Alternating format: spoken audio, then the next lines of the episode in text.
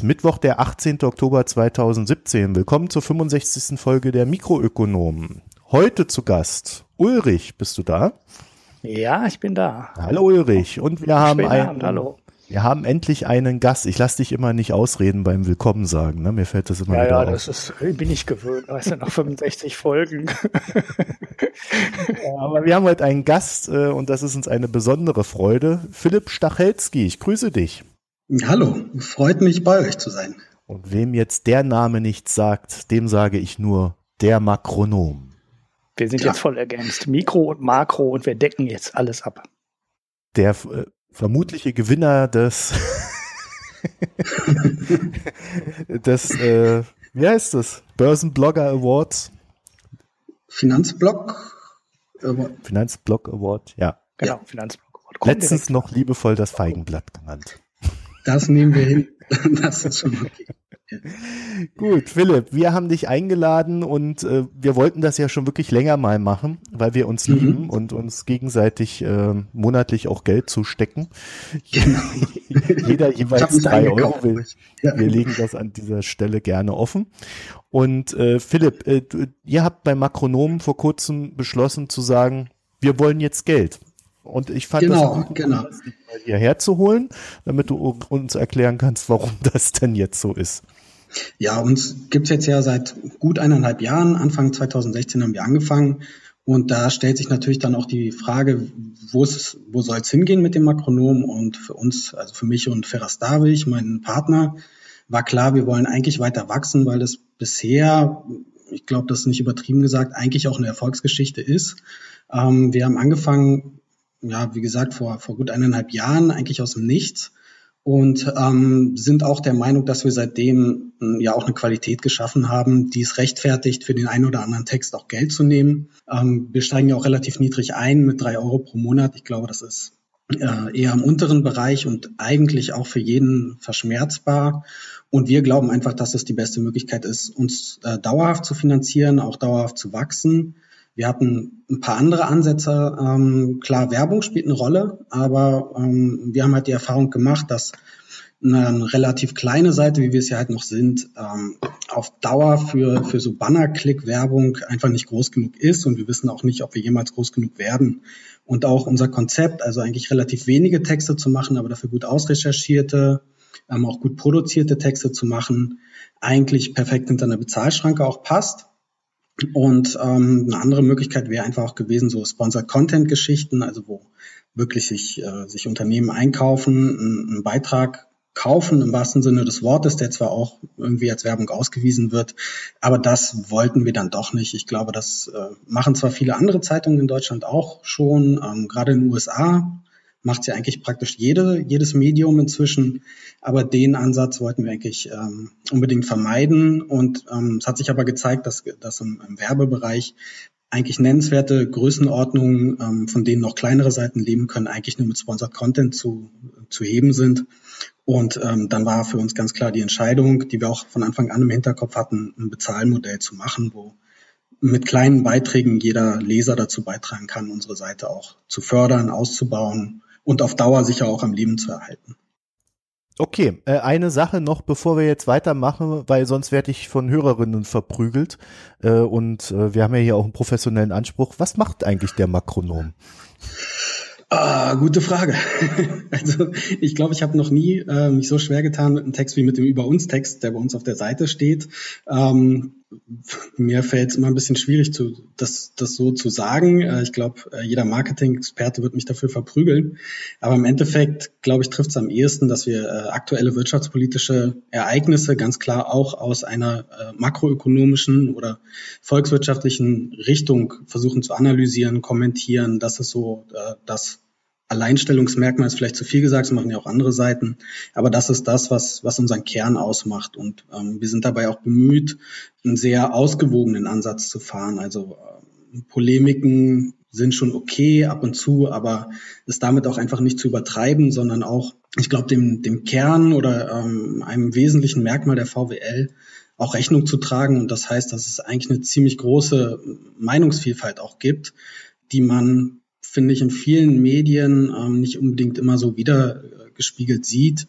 Und ähm, wir versuchen das eher relativ nüchtern, sehr empirisch ähm, darzustellen, was so in der großen Welt der Wirtschaft passiert und machen halt auch weniger Unternehmensnachrichten, sondern wirklich ähm, betrachten das Ganze aus einer volkswirtschaftlichen Sicht.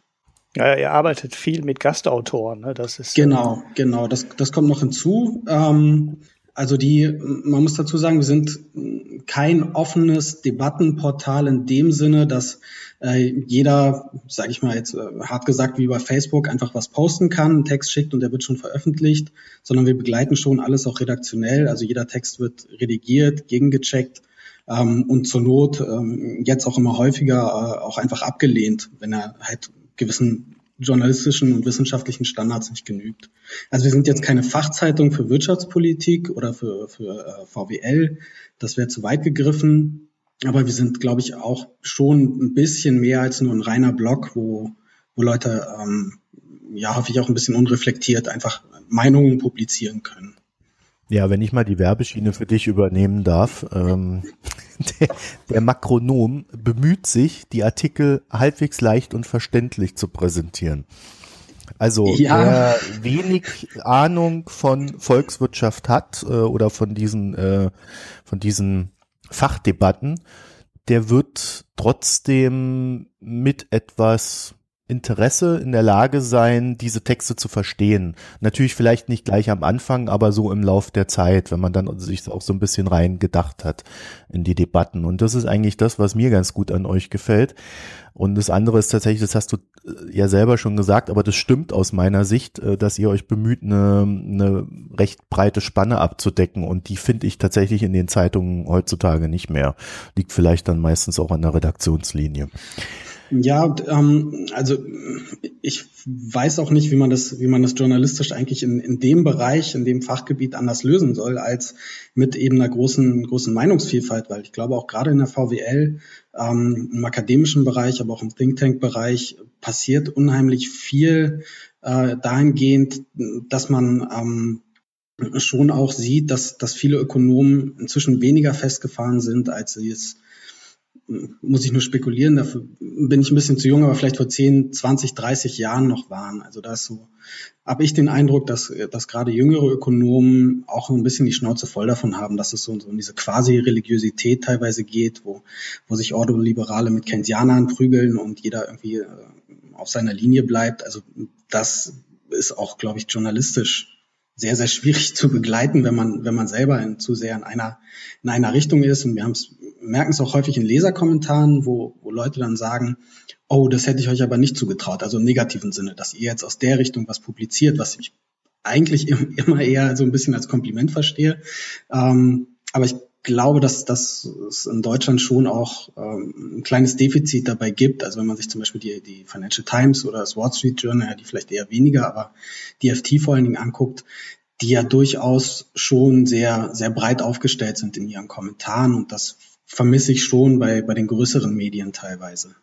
Ja, jetzt wollen wir aber nicht zu sehr ins Medienbashing abgleiten. Nee, überhaupt nicht. Das, das, das glaube ich, äh, ist mir auch immer ein Anliegen. Also mm, es gibt ja viele, die, die, äh, auch gerade viele Ökonomen, die vielleicht auch eher hinter vorgehaltener Hand, aber die sehr stark über die deutschen Medien schimpfen. Also ich habe auch meine Probleme mit vielen Artikeln, die publiziert werden, ähm, gerade so bei so emotionaleren Themen, also nicht mehr EZB, Griechenland, aber ich finde, dass ähm, in Deutschland ist vielleicht nicht unbedingt in der Breite, aber das kann man, glaube ich, auch aufgrund der, der finanziellen Lage, in der die Branche halt steckt, nicht nicht verlangen, aber dass es halt ähm, schon so sehr, sehr viele gute äh, Wirtschaftsjournalisten in Deutschland auch gibt. Und das, ähm, wir sind jetzt nicht angetreten, um die ganze Branche irgendwie zu revolutionieren oder zu sagen, alles Mist und jetzt kommen wir und machen es besser, weil alle anderen keine Ahnung haben.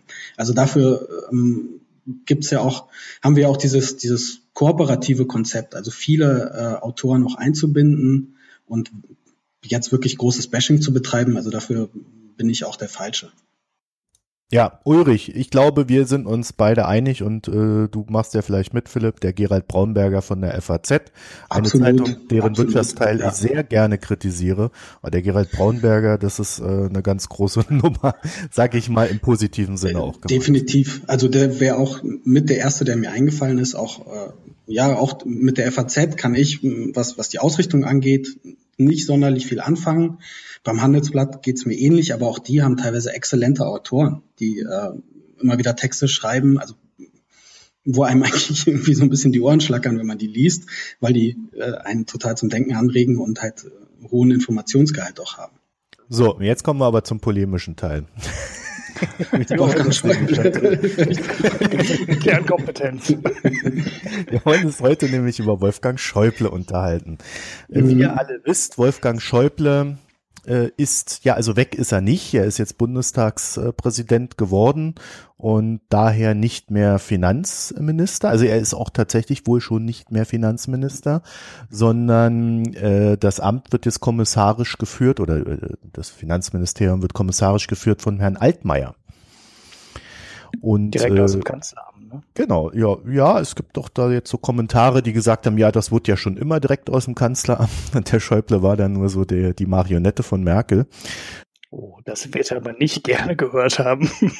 Kann ich mir persönlich gar nicht so vorstellen, aber ähm, wir können ja mal vielleicht äh, an den Philipp diese simple Frage stellen. Wenn du jetzt so auf die letzten acht Jahre Schäuble zurückguckst, ich, ich fürchte, es sind acht Jahre, ne?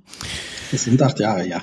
Ja, ähm, wie bist du denn dann so zufrieden mit dem, wie das Finanzministerium unter Herrn Schäuble agiert hat? Also äh, seit heute Morgen frage ich mich eigentlich, wie ich auf die Frage antworten soll.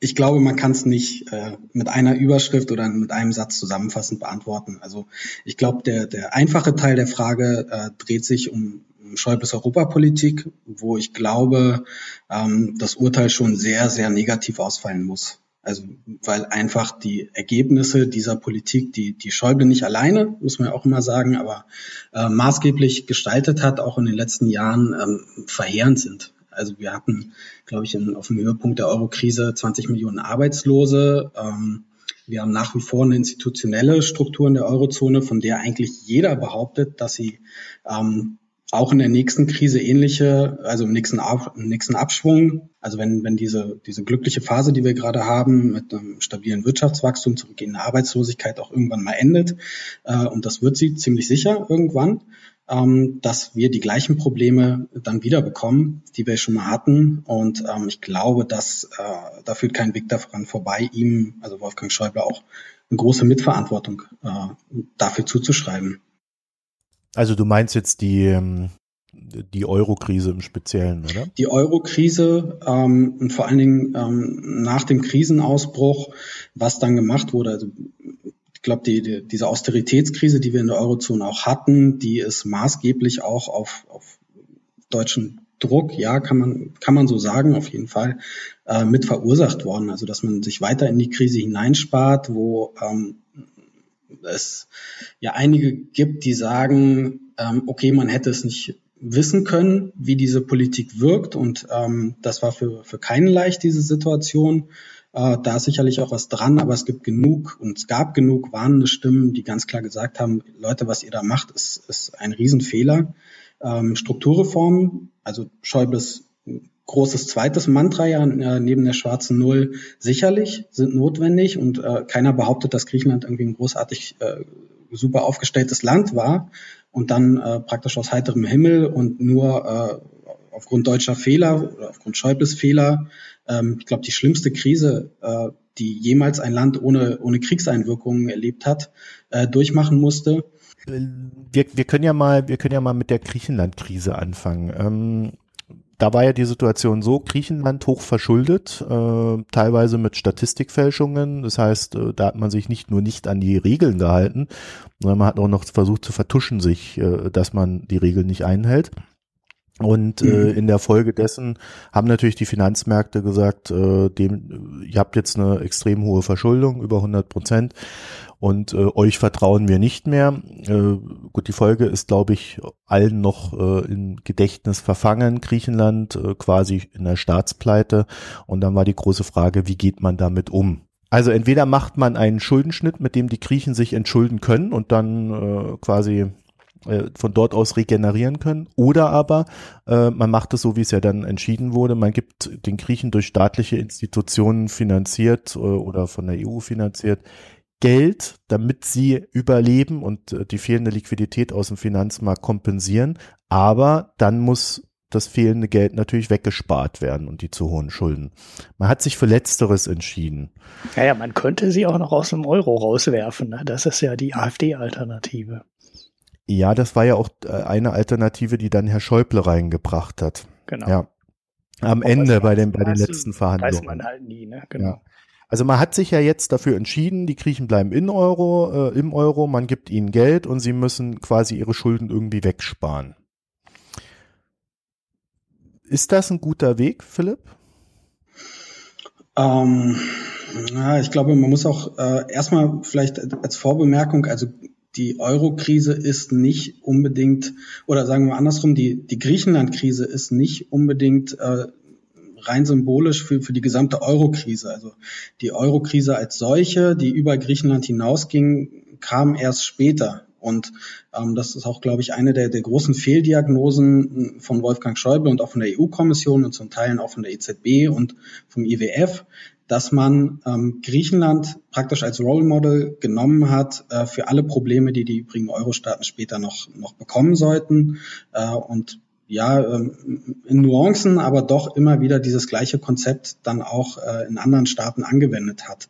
Griechenland ist, glaube ich, ein Sonderfall und ähm, das muss man sich immer wieder bewusst machen, weil Griechenland ja auch so als Sinnbild für die Eurokrise genommen wird. So, das, das vorab, aber ich glaube, was äh, in, in Griechenland äh, zunächst gemacht worden war, war erstmal gar nicht so verkehrt. Also man, man hat gesagt, man lässt das Land nicht pleite gehen. Aber ähm, ich glaube, die, die Entscheidung, äh, wie mit dem Land dann umzugehen ist und was, was Griechenland dann zu tun haben oder was Griechenland dann tun muss, um aus dieser Krise rauszukommen, da beginnt dann wirklich äh, die Katastrophe, die, die Griechenland durchgemacht hat und ich glaube immer noch äh, durchmacht.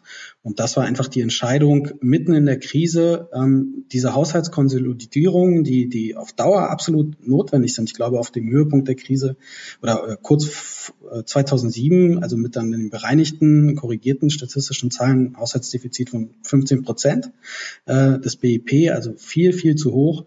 Aber was ähm, dann die die Gläubiger, die Troika gemacht hat, war praktisch alles auf einmal. Also Strukturreform, maximale Sparpolitik ähm, gleichzeitig. Und da gibt's, glaube ich, und gab es auch damals schon ähm, genug Ökonomenstudien, die, äh, wo absolut klar war, also solche, so eine Politik macht man nicht. Man macht entweder eine softe Konsolidi Konsolidierung und ähm, danach Strukturreformen, wenn die Wirtschaft ähm, nicht komplett abgewürgt ist ja, das, das wäre eigentlich der, der, der normale Weg gewesen. Und ähm, warum es in Griechenland nicht so, nicht so gekommen ist, hängt, glaube ich, schon auch sehr stark mit Wolfgang Schäuble zusammen. Einfach auch, ähm, ich hatte das mal im Kommentar äh, nochmal rausgekramt, ein Zitat von Timothy Geithner, der war damals US-Finanzminister, wo er auf äh, einer, ich glaube, G8-Konferenz damals noch ähm, von einem Abendessen berichtet, wo auch die Euro-Finanzminister oder die, die der großen Staaten teilgenommen haben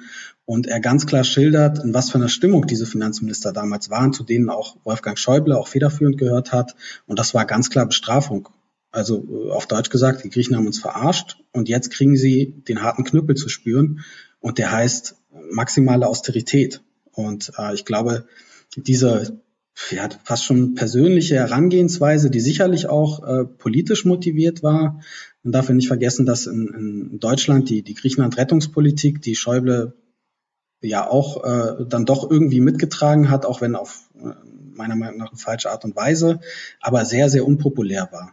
Und dieses Staatsschulden- und Sühne-Konzept, was es ja, was es ja war, also ähm, ihr habt so Staatsschulden, ihr müsst den Gürtel enger schnallen, ihr müsst jetzt leiden, so eine quasi äh, protestantischen Ethik, weiß nicht, wie man es anders beschreiben soll, ähm, das ist äh, ganz stark meiner Meinung nach auch auf, auf Wolfgang Schäubles Mist gewachsen. Und im Gegenzug zu anderen ähm, Teilnehmern der Troika, also IWF, äh, EU-Kommission, war er auch nie in der Lage, diese Fehler äh, auch einzugestehen, die, er, die er und äh, alle anderen da auch gemacht haben.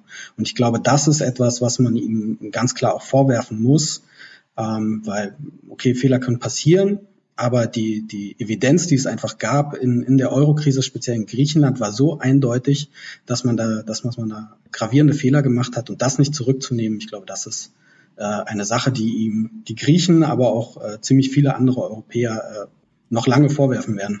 Mhm. Ulrich? Ja, bin ich voll bei dir. Ähm, man kann sich überlegen, ob das 2010, 2011 vielleicht politisch und unter Umständen sogar auch ökonomisch noch ein sinnvoller Ansatz war, die Griechen wieder wettbewerbsfähig zu bekommen und den Staat über ähm, Ausgabensenkungen zu sanieren. Aber spätestens 2013 war es eigentlich sehr offensichtlich, dass die Griechen, dass sich Griechenland in einer ganz klaren Abwärtsspirale befindet und man durch immer weiter Sparen ähm, nicht aus der Abwärtsspirale rauskommt. Vor allem gab es ja auch einen der großen Gründe für die Krise irgendwann nicht mehr. Und das war das riesige Leistungsbilanzdefizit, was die Griechen hatten. Und dann war das ja 2013, 2014, ich habe die Zeitläufe nicht mehr so ganz genau im äh, Kopf, war das ja auch weg. Ja, das heißt, eigentlich ähm, war die ähm, Importe und Exporte von Griechenland ausgeglichen, natürlich, weil sie massiv gespart haben. Aber das ist ja eigentlich, was du, das, was du erhaben möchtest in einer Währungsunion, dass alle Länder ähm, eine Leistungsbilanz haben, die ungefähr plus minus, ne, da mal ein, zwei, drei Prozent ist, aber nicht wie in Griechenland minus acht Prozent ist. Das heißt, da an der Stelle war eigentlich der Grund weg, wo man aus Sicht des Euros weiter sparen musste. Ähm, und das ist die, da ist aber genau wie du es gerade schon gesagt hast, die Politik nie geändert worden. Das ging halt immer weiter und es gab immer weiter nur ein Rezept und das Rezept war sparen, sparen, sparen. Und das war halt nicht erfolgreich. Äh, würde ich gern kurz einhaken. Also auch äh, dieser, dieser Punkt der Leistungsbilanzüberschüsse. Äh, ich glaube, man darf nicht vergessen, ähm, dass auch wenn die, wenn die Defizite ähm, in den, in den äh, Krisenländern ja zurückgegangen sind, äh, man noch abwarten muss, ob das wirklich eine dauerhafte Geschichte ist. Also wir haben es äh, in Griechenland sehr stark gesehen, dass ähm, es ist jetzt nicht so, dass die Defizite ausgeglichen worden sind, weil die Exporte irgendwie groß gestiegen wären, sondern vor allen Dingen aufgrund der, der, der hausgemachten Austeritätskrise oder der, der ähm, von den Europäern ausgemachten Austeritätskrise die Importe einfach durch die Rezession massiv eingebrochen sind. Und ob das so Bestand hat, wenn das Land wieder ins Wachsen kommt, ähm, ja, kann sein, äh, muss aber nicht. Also da wäre ich auch noch sehr, sehr vorsichtig, ob dieser Teilerfolg, als der äh, häufig gesehen wird, auch wirklich von dauerhafter Natur ist. Ja, das stimmt natürlich. Wenn die irgendwann mal anfangen müssen. Also ich habe mal irgendwann Zahlen gelesen, wie alt die Fahrzeugflotte in Griechenland ist. Das durchschnittliche Alter. Und im Endeffekt ist das in den letzten fünf Jahren seit Ausbruch der Krise irgendwie um vier Jahre gestiegen. Also ich, ich nur Zahlen aus dem Kopf. Das heißt, die Griechen haben einfach in der letzten, in den letzten Jahren hat sich da fast niemand ein Auto gekauft und die fahren halt alle einfach ihr altes Auto weiter. Klar, äh, die Einkommen sind halt massiv gesunken und äh, das ist die erste große Ausgabe, wo man sparen kann. Nur geht es halt nicht immer weiter. Irgendwann musst du halt irgendwann wieder ein neues Auto kaufen. Und ja, dann kommt das eben immer noch nicht aus Griechenland, sondern wird wieder importiert und zack hast du deine deine Leistungsbilanz im Minus auf einmal wieder. Man kann halt nur hoffen, dass in der Zwischenzeit äh, der Tourismus äh, ähm, weiter so gut läuft, wie er jetzt läuft. Das war im Endeffekt der Sektor, der Griechenland die Wende gebracht hat. Da haben die Griechen dann am Ende auch noch Glück gehabt, jetzt am Ende, dass äh, die Türkei, also der direkte Konkurrent um die Ecke, ähm, sich das mit vielen Europäern verscherzt hat. Aber ähm, naja, man muss halt abwarten. Äh, es kann gut sein, dass wenn die irgendwann mal anfangen, äh, wieder normal zu leben und ähm, sich nicht äh, weiter tot dass die Leistungsbilanz dann doch wieder wegkippt. Ja, also äh, mal konkret, äh, Philipp, ähm, was müsste man denn aus deiner Sicht jetzt tun, damit Griechenland, also ab, unabhängig aller politischen äh, Motivationen, einfach ökonomisch, äh, wieder in, in ein Fahrwasser reingerät, das uns allen angenehmer ist, äh, einfach weil dann auch ein europäischer Staat wieder ein Sozialsystem sich leisten kann und ähnliches. Mm, also ich mm, würde da ungern jetzt, ich glaube, es gibt genug Leute, die zu Griechenland schon eine Meinung haben, was da konkret passieren muss und die haben sicherlich die meisten von denen auch mehr Ahnung vom Land als ich. Vielleicht einfach nur, was so auf dem Tisch liegt an Vorschlägen. Ich glaube, das ist äh, sinnvoller, das hier einfach so ein bisschen zu zitieren. Also okay. ich denke, das, das, das große Thema ist sicherlich Schuldenschnitt, um Griechenland es zu ermöglichen, ähm, sich auch äh, zu vernünftigen Konditionen wieder an den Kapitalmärkten zu refinanzieren. Äh, Sie haben ja schon ein paar länger laufende Bonds jetzt äh, platziert was ich persönlich eher skeptisch sehe, weil die, die Refinanzierungskosten, die Griechenland, ich glaube, die Bonds rentieren so ungefähr mit fünf Prozent einfach wesentlich höher sind als das, was Griechenland gegenüber äh, den, den staatlichen, den, der öffentlichen Hand, den Gläubigern der öffentlichen Hand, also sprich vor allen Dingen den Euro-Staaten inzwischen ähm, an Zinsen zahlen muss. Also wenn man Griechenland äh, auf Dauer, und da, da reden wir eher über Jahrzehnte als über Jahre, ähm, weiter äh, von staatlicher Unterstützung ähm, leben lassen könnte, tun wir einfach mal so, dass das, dass das politisch auch machbar wäre, würden sie wesentlich besser fahren, als wenn sie sich jetzt wieder komplett äh, auf die privaten Kapitalmärkte konzentrieren würden, was ihre Refinanzierung angeht. Das Problem könnte man natürlich lösen, wenn die öffentlichen Gläubiger bereit sind, einfach einen Schuldenschnitt hinzunehmen. Der IWF hat es dieses Jahr ja ähm, sehr, sehr stark auf die Tagesordnung gepackt und die Sache ist ja auch noch nicht durch. Also es gab ja dann im Sommer, ich meine im Juli, äh, diesen Formelkompromiss, ähm, wo der IWF irgendwie an Bord ist, aber irgendwie auch nicht, was jetzt die, äh, das aktuelle Rettungspaket angeht. Das läuft noch äh, bis Mitte nächsten Jahres, dieses Paket. Und dann wird man sehen, äh, was dann passiert, ob Griechenland dann äh, wahrscheinlich, also das, das wäre jetzt meine Prognose, ähm, wird sich kurzfristig wieder an die Kapitalmärkte trauen und dann je nach Stimmung, die dann an den Finanzmärkten vorherrscht, äh, entweder einen nächsten Bailout brauchen, also einen von Seiten der Eurogruppe. Der IWF wird dann sicherlich nicht nochmal mitmachen. Oder man sagt gleich, okay, äh, wir senken eure Schuldenlast, die ihr mit euch rumschleppt. Wir machen noch den Schuldenschnitt, jetzt wo, da sind wir wieder beim Thema, wo, wo Schäuble nicht mehr da ist, ist die Chance theoretisch, was, die, was diese eine Personalie angeht, ja ein bisschen höher, äh, ob eine Jamaika-Koalition in welcher äh, Finanzministerbesetzung dann auch immer äh, da groß äh, anderen Kurs als, als Schäuble fährt, äh, wage ich auch zu bezweifeln. Aber das wäre diese Thematik der Schuldenlast einfach. Also da, das ist, meine ich, auch so die, die, die Mainstream-Meinung, der kaum einer noch widersprechen würde, dass Griechenland über kurz oder lang einfach einen Schuldenerlass braucht. Den könnte man auch so gestalten, dass man beispielsweise Laufzeiten verlängert, ähm, Rückzahlungsfristen bis in alle Ewigkeit streckt, also dass auch die Belastungen für, für die Gläubiger in dem Fall ähm, nicht auf einen Hieb kommen, sondern über einen längeren Zeitraum ähm, zu verkraften sind. Also da gibt's glaube ich, auch jede Menge Tricksereien. Äh, Tricksereien ist zu negativ, einfach Gestaltungsoptionen, die da die öffentlichen Gläubiger auch haben. Man hat ja auch bei dem bisherigen Griechenland-Programm schon einige ähm, kleinere Anpassungen immer wieder gemacht, die unterm Strich ein Schuldenschnitt sind. Muss man sich auch nichts vormachen. Griechenland hat schon mindestens einen Schuldenschnitt bekommen.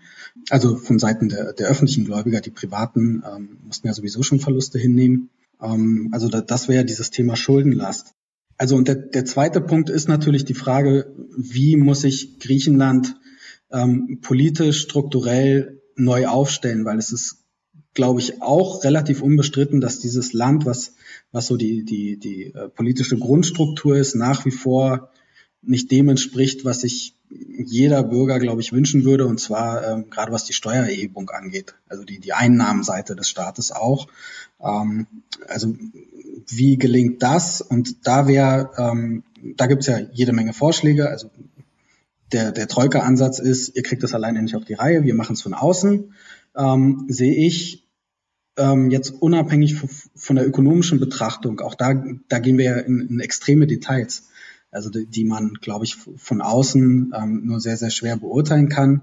Ähm, aber was mich an diesem Ansatz generell stört, ist halt diese, diese Diktatur, die da von, außen, von außen aufgezogen wird, ähm, gerade aus der Eurogruppe heraus, also praktisch dieses, dieses Prinzip, ähm, wir geben euch Geld, dafür sagen wir euch jetzt auch ähm, Wahlen hin oder her, wie ihr euer Land zu gestalten habt. Also das ist, glaube ich, mit einem demokratischen Rechtsstaatssystem auch einfach nicht mehr zu vereinbaren. Also wo sich auch die Gläubiger wirklich irgendwann mal die Frage stellen wollen müssen, wollen wir wirklich in ein Land gehen und dem bis ins kleinste Detail, ich weiß nicht, wie viele tausend Paragraphen an äh, in diesen MOUs, also Memorandum Memorandums of Understanding inzwischen äh, drinne stehen. Aber wollen wir wirklich an ein Land gehen ähm, und dem eins, also Schritt für Schritt vorschreiben, wie ihr euer Sozi Sozialsystem, wie ihr euer Steuersystem zu führen habt? Also da, da gibt es dann, glaube ich, auch irgendwann den Punkt, äh, wo auch die, die Troika sich überlegen muss, äh, wie sie aus dieser Nummer wieder rauskommt. Das ging ja so weit, dass die äh, Ladenöffnungszeiten ähm, in den Schuldenverhandlungen den Griechen vorgeschrieben wurden. Also das ist dann äh, auf so einer detaillierten Ebene, das ist fast äh, schon lächerlich. Ja, und ich habe auch den Eindruck, dass ähm, der IWF da auch ähm, seine Rolle vollkommen überzogen hat. Da müsste man auch nochmal jetzt jemanden fragen, der, der konkret sich die Arbeit des IWF, sag ich mal, in den letzten 30, 40 Jahren anschaut und ich würde, also wäre einfach nur eine offene Frage, aber mich würde interessieren, ob der IWF jemals in einem Land so detaillierte Vorschriften äh, mitgetragen hat, wie er es in Griechenland getan hat. Dafür haben wir Hörer. Dafür haben wir Hörer, super.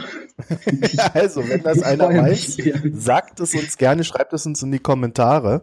Das würde mich nämlich auch mal interessieren. Gefühlt habe ich auch diese Meinung, weil das schon extrem detailliert war, was dort gelaufen ist. Man muss da nur dazu sagen, die Situation mit so einer Troika, also einer EU, äh, der EZB und dem IWF, die ist aber auch so ziemlich einmalig. Und ich glaube nicht unbedingt, dass die Initiative im Detail da vom IWF ausgegangen ist. Aber lasst uns mal von Griechenland ähm, mal so ein bisschen äh, gen Europa wandeln. Und zwar äh, haben wir ja so, und, und Griechenland ist dafür ja nur der große Ausdruck, äh, in, in den letzten Jahren äh, so eine Austeritätsdiskussion gehabt. Austerität heißt in diesem Fall, äh, Schulden müssen quasi weggespart werden und Investitionen äh, sind jetzt nicht unbedingt das Mittel der Wahl. Es gibt ja immer zwei Möglichkeiten, entweder man macht äh, Schulden durch äh, Sparen weg oder man macht sie durch Erzeugen von Inflation geringer, ja, also ihren Anteil. Diese, durch Wachstum. Ja, aber die, die Schulden werden durch die Inflation, also ja, durch Wachstum, aber durch Inflation werden sie dann weniger wert. Das stimmt auch, ja. Ja, stimmt beides. also. durch Wachstum äh, und Inflation. Ja. Also es geht also ja Hand in häufig mit ja Hand in Hand. Geht, ja, ja, genau. genau. Ja. Ähm, und diese Diskussion, die habt ihr beim Makronom ja äh, erstaunlich detailliert verfolgt, äh, weil sie ja auch sehr in, in dieses äh, äh in das deutsche Exportgeschäftsmodell äh, reinspielen. Äh, wie, wie ist denn da dein dein Standpunkt oder deine Erkenntnis? Äh, also zu welcher Seite neigst du da? Ähm, in welcher Frage konkret? Also ob diese Austeritätspolitik sinnvoll war oder ja. Nein, sie definitiv nicht. Okay. Ähm, ich glaube, also es gibt ein Papier von, von einem meiner, meiner Lieblingsökonomen, ähm, Philipp Heimberger, der in Wien sitzt. Der hat, ähm, das Papier ist auch ausgezeichnet worden mit dem Kurt Rothschild-Preis, glaube ich. Da gibt es bei uns auch eine, eine Kurzfassung von diesem Papier. Und ich glaube, ähm, seine, seine Kernthese ist einfach, die Austeritätspolitik war ein Schuss ins eigene Knie. Und ich glaube, das sagt eigentlich schon alles. Also es, es war, hatte ich vorhin schon gesagt, schon von Anfang an sehr zweifelhaft, ob ähm, es sinnvoll ist, auch wenn Länder Schuldenprobleme haben, nehmen wir das mal als gegeben hin, auch darüber kann man, glaube ich, streiten, ob man diese Länder dann dazu zwingen soll, mitten in der Rezession, in der sie nun mal gesteckt haben, die Ausgaben weiter zu kürzen.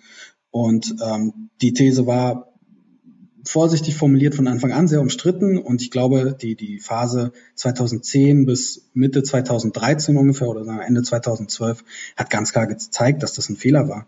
Also das Wachstum ist weiter eingebrochen, oh Wunder, die Schuldenstände sind weiter gestiegen. Ähm, wo dann auch in Deutschland häufig die Behauptung kam, ja, die sparen ja nicht, wenn die Schuldenstände weiter steigen, wo man sich dann auch eigentlich nur an den Kopf fassen kann, weil da schon ein extremes Unverständnis sich nicht, sich einfach offenbart. Und dann haben wir ja ab 2012 ähm, den ersten Schritt, wo die EZB, die glaube ich ab 2012 zumindest noch mit das Beste war, also auch mit, mit Mario Draghi an der Spitze, dieses ähm, Versprechen, ähm, dieses Whatever Takes Versprechen, wo einfach der Druck von den Finanzmärkten rausgenommen worden ist, ähm, was sich dann ja auch Schritt für Schritt auf die Refinanzierungskosten erstens der Staaten, aber auch der Unternehmen ähm, etc. Äh, in den Krisenstaaten ausgewirkt hat. Und dann ab 2013 auch diese, manche nennen es so eine stille Wende, also wo auch äh, Länder wie Spanien, ähm, Italien, Portugal ähm, auf einmal dann doch nicht mehr so stark gespart haben und oh Wunder, das Wachstum ist zurückgekehrt. Einzige Ausnahme, und da sind wir wieder äh, bei diesem Eurokrisenfanal, war Griechenland, weil Griechenland weiterhin Ähm, ich glaube auch aufgrund politischer eigener politischer Fehler, ähm, aber auch einfach um dieses Exempel zu statuieren, weiter dazu gezwungen wurde, massiv in der Krise zu, zu sparen und sich damit äh, ja praktisch automatisch weiter in die Katastrophe gespart hat. Ja, also vielleicht noch kurz äh, zur Erklärung, damit die Hörerinnen da auch äh, folgen können. Ähm, wenn man äh, ne, wenn man spart und äh, das BIP stärker einbricht, als man gespart hat, dann steigt natürlich die Schuldenquote. Und äh, dann hat man äh, genau das Gegenteil von dem erreicht, was man erreichen wollte. Bei Griechenland sieht man das äh, mehr oder weniger als Exzess.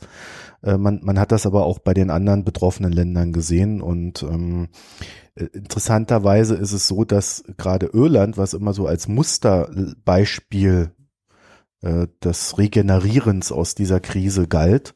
Äh, das war das Land, was sich äh, per se entschuldet hat, nämlich indem es die Schulden, die es von einer Bank übernommen hatte, dann äh, hat äh, dann die Gläubiger daran beteiligt hat. Das heißt, äh, Irland ist in dem Sinne quasi auch schon der Beweis gewesen, dass äh, Austerität in dem nicht so funktioniert, wie das äh, gerade von der Bundesregierung, ich glaube Holland war da noch dabei und noch so ein paar andere Nordeuropäer, mhm. Äh, betrieben wird. Ja. ja. Ähm, dazu ganz kurz vielleicht noch, ja. noch ein Punkt. Ähm, ihr lauft so ein bisschen Gefahr, dass ich dann später vielleicht in den Linktipps eure, eure Seite voll spamme. Also dieses, dieses ja, äh, Papier von Philipp, dieses Papier von Philipp Heimberger, äh, absolut, glaube ich, empfehlenswert. Auch ähm, ich werde dann so frei sein, einfach den Text, den er bei uns geschrieben hat, zu verlinken. Ja. Ähm, ein zweiter Punkt ist auch dieser Zusammenhang mit Strukturreform, also mit äh, von Austerität und Strukturreform. Auch der IWF selber ist absolut oder hat mehrere Studien dazu und äh, eine Kernerkenntnis, die auch nicht sonderlich neu ist, dafür wird es auch keinen Nobelpreis geben, weil die einfach sehr, sehr offensichtlich ist, äh, ist, dass man, wenn man so massive Strukturreformen immer unter der Prämisse, sie sind überhaupt sinnvoll, macht, nicht gleichzeitig auch noch versucht, den Haushalt zu konsolidieren. Also man braucht schon irgendwo einen Wachstumsimpuls her. Äh, das hat noch in keinem Land funktioniert. Also gleichzeitig einen massiven, äh, massiven Umbau bei, bei Sozialsystemen am Arbeitsmarkt vorzunehmen und auch noch die Staatsausgaben zurückzufahren. Ähm, auch wieder das einzige Land, das das bis heute äh, so machen muss, ist Griechenland. Und da hört es dann auch irgendwann mit der ähm, mit der Fantasie auf, ähm, wie sich die, diese diese massive Fortsetzung von, von von schlechter Politik erklären lässt, als durch ganz klar kalkulierte innenpolitische äh, Interessen. Jetzt auch wieder konkret auf die auf die Figur Schäuble zurück. Ähm, es war auch immer sehr spannend, wenn man irgendwie in, in so einer Berliner Käseglocke dann irgendwelche Hintergrundtreffen durfte mit äh, Leuten aus dem, aus dem BMF, also aus dem Finanzministerium, und da auch immer wieder zur Sprache kam, äh, Leute, glaubt ihr das eigentlich, was ihr dort tut? Und ähm, ich glaube, kein Journalist sich danach wirklich sicher war, äh, ob die Leute im BMF, das ist ja nicht nur Schäuble, sondern auch die, die da in zweiter, dritter Reihe stehen, die sich übrigens, glaube ich, nach dem Regierungswechsel auch nicht unbedingt äh, aufs Altenteil verabschieden werden, sondern nach wie vor da sind. Also wo es immer so, so einen merkwürdigen Mix gab. Aus einerseits, ähm, wir sind politisch in dieser Austeritätsfalle äh, nun mal drin. Wir können politisch nicht zugestehen, dass das ein Fehler war, deswegen machen wir weiter. Und zweitens ganz schlicht und ergreifend auch der Glaube daran. Also dass man vollkommen der Meinung ist, ja, die hatten Schuldenexzesse, deswegen müssen sie jetzt sparen.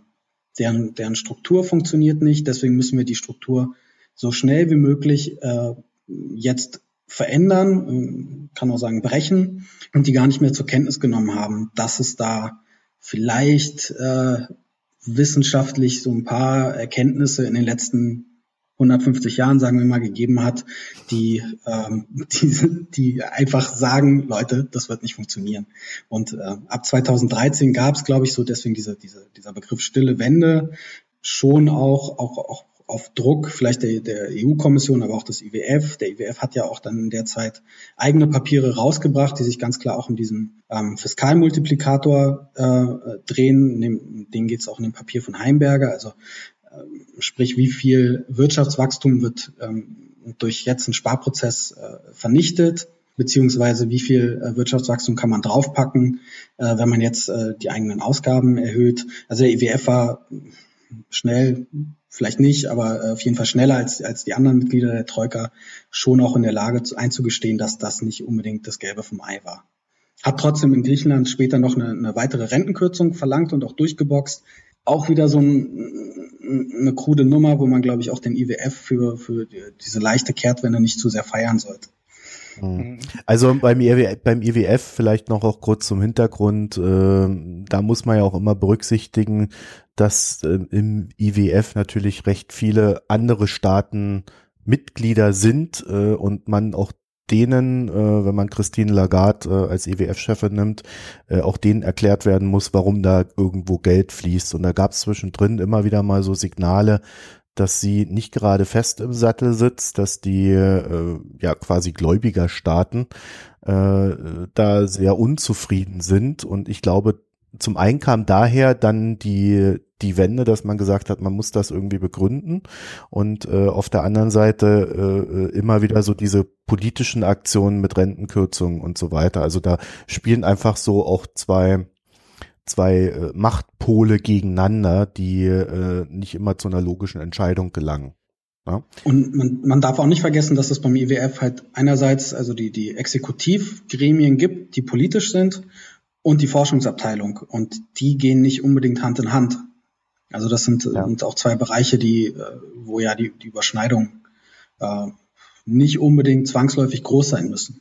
Ja, so, jetzt äh, würde ich gern äh, ganz nach Deutschland kommen. Du hast ja schon die Berliner Käseglocke erwähnt. Ähm, in Deutschland haben wir dieses schöne Phänomen gehabt, uns geht super. Ja, äh, mhm. Wirtschaft wächst, äh, Gehälter steigen, äh, selbst die Armen kriegen Jobs. Es ist unglaublich, wie gut es uns geht. Äh, gleichzeitig zerbröseln die Brücken. Äh, die Bahn hat nicht ausreichend Schienen, geschweige denn Züge zur Verfügung. also, es gibt auch ein paar Baustellen. Äh, inwieweit könnte man denn sagen, hat der Herr Schäuble hier positiv oder negativ auf dieses Land eingewirkt? Hm. Also ich glaube, in, in, in Deutschland selber ähm, würde ich tendenziell eher sagen, doch unterm Strich eher negativ, äh, wobei man ja auch sagen muss, ähm, die, die ganz anders als, als in der Europolitik, wo es, glaube ich, ähm, das, das BMF schon sehr federführend war äh, in der Gestaltung auch dieser, dieser Programme und im, im Austausch mit Brüssel und äh, mit dem IWF, also wo, wo ja auch Schäuble nicht umsonst den Spitznamen Mr. Eurogruppe hat, ähm, ist es in Deutschland ja schon so, dass das nicht nur ein Ministerium entscheidet, was hier gemacht wird. In meiner persönlichen Bilanz zu Schäuble hatte ich auch mal hervorgehoben, dass es dass man auch nicht ihm nachsagen kann, dass er in Deutschland eine großartige Austeritätspolitik in dem Sinne gemacht hätte, wie dass er die, die Staatsausgaben groß zusammengestrichen hat. Im Gegenteil, ich glaube, äh, euer, äh, wie nennt er ihn, Hausökonom, André Kühlenz, hat das ja auch schon mal, ja, ja, genau. Ähm, schöne Grüße an der Stelle. Der ähm, hat das ja auch schon mal in einer Sendung, meine ich, im Sommer bei euch äh, länger ausgeführt. Also es ist nicht so, dass in Deutschland massiv gespart worden wäre, sondern dieser äh, ausgeglichene Haushalt ist vor allen Dingen ein Produkt ähm, auch der Eurokrise, also der, der, der massiv sink, gesunkenen Refinanzierungskosten von Deutschland, die unter anderem darauf zurückzuführen sind, dass viele Investoren äh, einfach die Flucht aus spanischen, italienischen, griechischen Bonds sowieso, wenn sie da überhaupt noch drin waren, ähm, nach Deutschland ergriffen haben. Und ähm, das war so was. parat, wie viel Geld Deutschland da gespart äh, hat an den Zinsen? Ich meine allein im letzten Jahr 47 Milliarden. Das sind Berechnungen der Bundesbank. Ja. Ähm, und so, so zum zum Vergleich, das ist mehr als der Bildungshaushalt beispielsweise. Also die Zinsausgaben waren jetzt nicht was Falsches erzählen, aber ich meine, es ist richtig immer so, nach Arbeit und Soziales der zweitgrößte Posten im Haushalt. Mhm. Also einfach nur die Kosten, die ja, für, für das Bedienen ähm, der Staatsschulden rausgehen. Ähm, jetzt hätte ich fast gesagt draufgehen, das stimmt ja auch nicht, weil dieses Geld landet ja auch irgendwo, also äh, beim berühmt-berüchtigten deutschen Sparer unter anderem. Ähm, also es ist ja nicht, nicht weg, sondern kann ja durch, durch diesen Transfer auch wieder sagen wir mal, der, der, der Sparer gibt seine, seine Zins, äh, seine erzielten Zinsen komplett wieder aus, wieder in den Wirtschaftskreislauf fließen. Ah gut, ich glaube ein anderes Thema. Nee, aber ähm, was, was die Bilanz angeht, jetzt mit Blick auf Schäuble, ja, hatte ich schon gesagt, eher negativ. Ähm, und ich glaube, dass es auch noch zu früh ist, um diese Bilanz wirklich für Deutschland zu ziehen. Dafür habe ich zwei Gründe. Also das erste ist halt, ihr habt schon angesprochen, diese, diese Probleme in der Infrastruktur, die sich, ähm, ihr sitzt im Rheinland, oder? Ähm, die sich, äh, ich glaube, da gibt's ja alle Tage lang äh, irgendeinen Bericht über irgendeine Rheinbrücke, die jetzt wieder nicht befahrbar ist für LKWs, vielleicht noch mehr ähm, widerspiegeln als, als hier in Berlin. Also die Straßen sind hier sowieso kaputt und es war auch nie anders. Dann werden halt noch drei Schilder mehr aufgestellt und noch eine Fahrbahn, äh, es steht weniger zur Verfügung. Also dieser, dieser Prozess, dieser, dieser Verschleiß der Infrastruktur, wo wirklich, ich glaube, kann man nur jedem empfehlen, André Kühlens einfach der Mann ist, an dem man sich halten sollte. Und der zeigt sich ja vielleicht auch erst in einigen Jahren, vielleicht sogar in einigen Jahrzehnten, wenn es plötzlich nötig sein müsste, wirklich eine massive Investitionsoffensive zu starten, um einfach äh, äh, Reparaturen vorzunehmen, die äh, den Wirtschaftskreislauf wirklich massiv behindern. Ähm, inwiefern das jetzt schon der Fall ist, weiß ich nicht. Ich glaube, ähm, jeder, der schon mal eine deutsche Schule von innen gesehen hat und äh, vielleicht noch aus seiner eigenen Schulzeit sich dran erinnert, äh, sah auch schon mal alles besser aus. Und da ist einfach unheimlich viel unterblieben in den letzten Jahren. Aber ähm, das, das wäre so mein Punkt. Das ist halt noch nicht, noch nicht so massiv sichtbar. Ähm, das zweite ist dann auch wieder die Euro-Krise. Also bisher kann man ja auch kaum anders sagen, ist Deutschland einfach exzellent durch diese Euro-Krise gekommen. Also, also zusammengefasst kann man, glaube ich, sagen, dieser, dieser erste Punkt des Verschleiß der Infrastruktur, ähm, der hat sich noch nicht gezeigt oder der zeigt sich ähm, an, an vielen Stellen, Brücken, Schulen und so weiter, Schwimmbäder. Ähm, aber es ist noch nicht so massiv, dass es wirklich jedem, der durch seine Stadt, durch sein Dorf oder über die Landstraße fährt, wirklich permanent auffällt, was eigentlich der Preis für diese schwarze Null war. Und der zweite Grund, und das macht mir persönlich als, als Bürger eigentlich viel mehr Sorgen, ist halt ähm, die Baustelle, die Schäuble in Europa hinterlassen hat. Und ähm, die hat auch ein bisschen damit zu tun, dass Deutschland selber sich äh, auf dem Höhepunkt der Krise, jetzt ist es vielleicht nicht mehr unbedingt so stark nötig, aber auch gewährt hat, äh, seinerseits, was ja Mitte der, der 2000er Jahre ähm, beispielsweise Frankreich gemacht hat, durch eigene ähm, Ausweitung der, der Staatsausgaben ähm, auch den anderen Ländern in der Eurozone ein bisschen Stabilität und Unterstützung zu geben. Und ich glaube, was da an, an politischem Schaden einfach auch angerichtet worden ist, ähm, lässt sich jetzt vielleicht auch noch nicht so, so, abschließend einschätzen. Und das, das wird auch unter anderem spannend, wenn die EZB irgendwann äh, ihre ultralockere Geldpolitik beendet, was sie über kurz oder lang tun wird. Und dann wird sich auch zeigen, wie es eigentlich so um, um das Fundament, um das wirtschaftliche Fundament der Eurozone bestellt ist. Und da kann ich mir vorstellen, dass es, äh, wenn es da zu einer neuen Krise kommt, auch Deutschland diesmal wesentlich härter getroffen werden wird, als es jetzt in den, in den Jahren 10 bis 12, 13. Ja, wahrscheinlich auch, weil wir dann doch immer mehr gehen, äh, ja, eine Eurozone laufen, in der ein Staat für den anderen auch einstehen muss. Außer man sagt halt, man löst die Eurozone auf, weil es sonst keinen Sinn macht. Genau, das ist halt auch halt, ja, der genau das versäumt wurde in dieser Krise, ne, den Umbau der EU und der Eurozone zu irgendwas äh, stabilerem, um Mechanismen für die nächste Krise zu haben. Und die sehe ich halt immer noch nicht. Das sind halt alles richtig faule Kompromisse, wo man auf dem Papier ja neue Systeme schafft, sich dann am Ende aber keiner dran hält. Man muss sich ja jetzt nur die Bankenrettung in Italien anschauen. Da hat man groß gesagt, so ja, die Banken werden jetzt nicht mehr gerettet, sondern man lässt die, überlässt die dem Markt und äh, ja, dann kommt eine große Bank ins Straucheln und schon rettet der italienische Staat die Bank, äh, die Bank halt wieder. Und da ist halt nichts gebaut worden, da ist halt kein Rahmenwerk äh, geschaffen worden. Das ist äh, ja irgendwie, das irgendwie Hoffnung macht, dass die nächste Krise besser abgefedert werden kann. Hm. Und ich, ich glaube, dass das, äh, was Marco vorhin gesagt hat, also auch ähm, diese, diese zwei Pole, also entweder man, also sagen wir mal, die nächste Krise kommt und dann gibt es eigentlich die zwei Entscheidungen, ähm, die ähm, ja Schäuble auch maßgeblich ähm, aufgeschoben hat in seiner Amtszeit, waren ja, okay, wir lösen die gesamte Eurozone auf. Das wäre sicherlich eine Option. Ich glaube nicht, dass es eine gute Option ist, aber das wäre eine Möglichkeit. Oder wir vertiefen die Eurozone ähm, politisch und, und auch ökonomisch so stark, dass wir in der Lage sind, ähm, noch eine Wiederholung dieser, dieser Katastrophenjahre zu verhindern. Und ich glaube, dass diese Entscheidung, ja, sie ist jetzt einmal nicht getroffen worden, vielleicht klappt es auch nochmal, ohne dass man sie äh, beim zweiten Mal trifft, aber ich kann mir auch politisch nicht vorstellen, dass da die nationalen Wahlen irgendwann so ausgehen, dass man äh, überall noch Regierungen hat, die wirklich in der Eurozone bleiben wollen.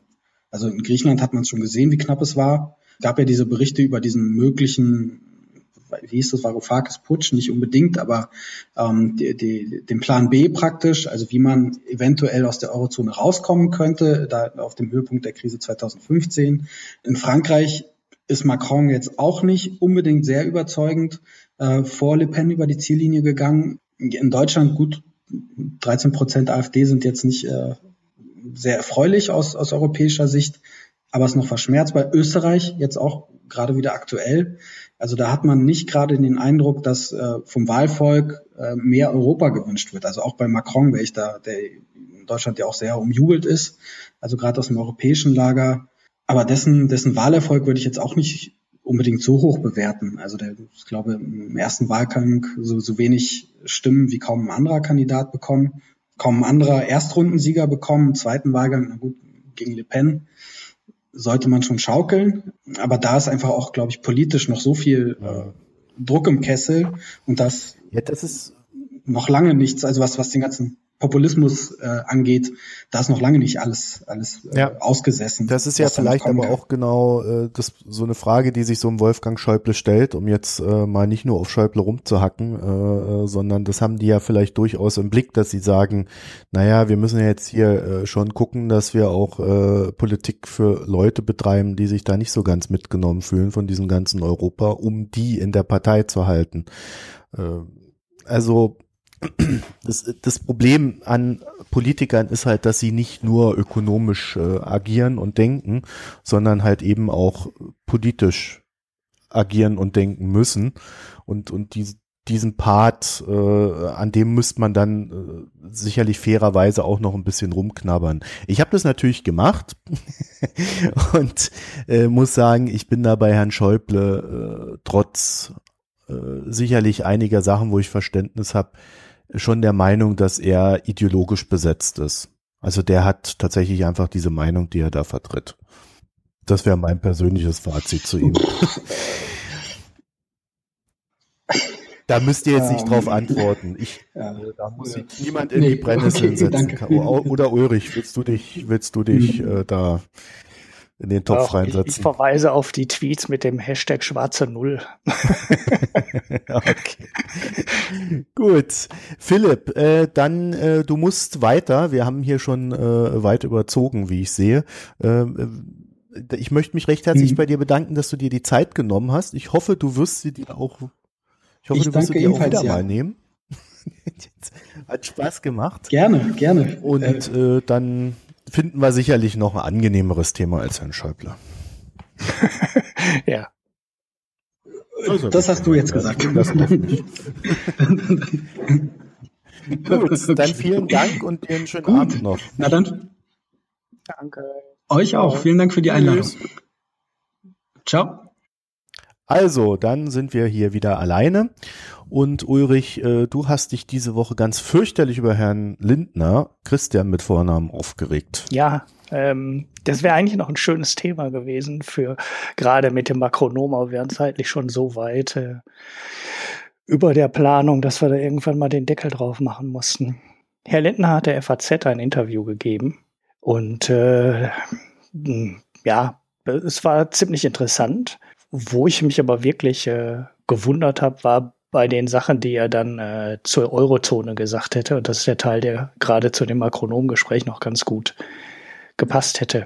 Und da sagt er zum Beispiel, in einer Währungsunion, in der die Defizitregeln des Vertrags von Maastricht wieder eingehalten werden, wären dauerhafte Rettungsschirme nicht erforderlich. So, das ist zum Beispiel so ein Satz, wo ich mich frage, äh, ja, was sagt uns das denn jetzt? Also der Vertrag von Maastricht sagt, ähm, die Staaten dürfen nur 60 Prozent des BIPs als äh, Schuldenquote haben, als maximale Schuldenquote haben und drei Prozent Neuverschuldung des BIPs. Ähm, was sagt uns das denn jetzt für die Fälle Griechenland, Italien, Belgien, ähm, ich glaube Portugal war es auch, die schon mit ähm, einem Schuldenstand von mehr als 60 Prozent des BIPs in die Eurozone aufgenommen wurden. Und äh, was machen wir mit den ganzen Ländern, die auch heute noch über den drei Prozent Neuverschuldung liegen. Das ist ja schön einfach zu postulieren. Wenn sich da alle dran gehalten hätten, dann hätten wir das Problem nicht. Nur was sagt uns das für die nächste Krise?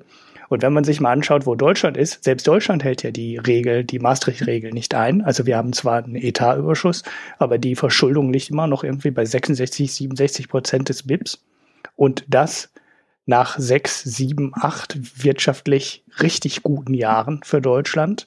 Das heißt, wenn der Konjunkturzyklus irgendwann mal endet, werden wir vielleicht mit Glück ganz kurz vorher mal unter die Maastricht-Grenze von 60 Prozent fallen, aber mit ziemlicher Sicherheit dann in der nächsten Krise wieder ähm, uns davon mehr oder weniger deutlich entfernen. So, was sagt uns das jetzt, wenn Lindner sagte, ja, man muss sich einfach nur an die Defizitregeln halten und dann hätten wir das Problem ja einfach gar nicht. Und ja gut, dann sagt er halt auch noch, äh, man könne, man könne ja äh, Länder freiwillig aus dem Euro austreten lassen es gab schon Gründe dafür, warum man Griechenland damals nicht aus dem Euro rauslassen wollte. Äh, und ja, das war ja von keiner Seite gewünscht. Also die EU hat gerne damit gedroht oder Schäuble hat gerne damit gedroht, aber die wollten das natürlich alle nicht. Vor allem nicht ähm, damals in der Krise, mitten in der Krise, weil dann hätte vom heute auf morgen auch Portugal, auch Spanien, auch Italien niemand mehr Staatsanleihen angekauft wenn klar gewesen wäre, okay, wenn das erste Land aussteigt, dann kann ja das zweite, das dritte, das vierte auch aussteigen. Das hat man halt mit Grund, aus Gründen nicht gemacht, ähm, Länder aus dem Euro rauszuwerfen oder überhaupt nur die Option aufzumachen. Da haben sich selbst die Designer der Eurozone, so viel Unvermögen man denen vorwerfen will, damals was bei gedacht, weil so Konstrukte, die auf gegenseitigem Vertrauen basieren und an denen dann ähm, Billionen von Staatsschulden hängen, da kann man nicht einfach sagen, ach, und wenn du keine Lust mehr hast, dann trittst du halt einfach wieder aus. Äh, das ist, man sieht ja schon, wie schwierig das jetzt beim Brexit ist und Großbritannien ist halt kein Mitglied in der Eurozone. Und wenn die jetzt noch in der Eurozone gewesen wären und die würden nicht nur aus der EU, sondern auch aus der Eurozone aussteigen müssen, dann wäre der Fall halt noch zigfach komplizierter und ähm, hätte möglicherweise auch eine viel größere Krise ausgelöst, ähm, als jetzt der Brexit auslöst. Ich werfe das Interview in die, äh, in die Show Notes oder besser gesagt du.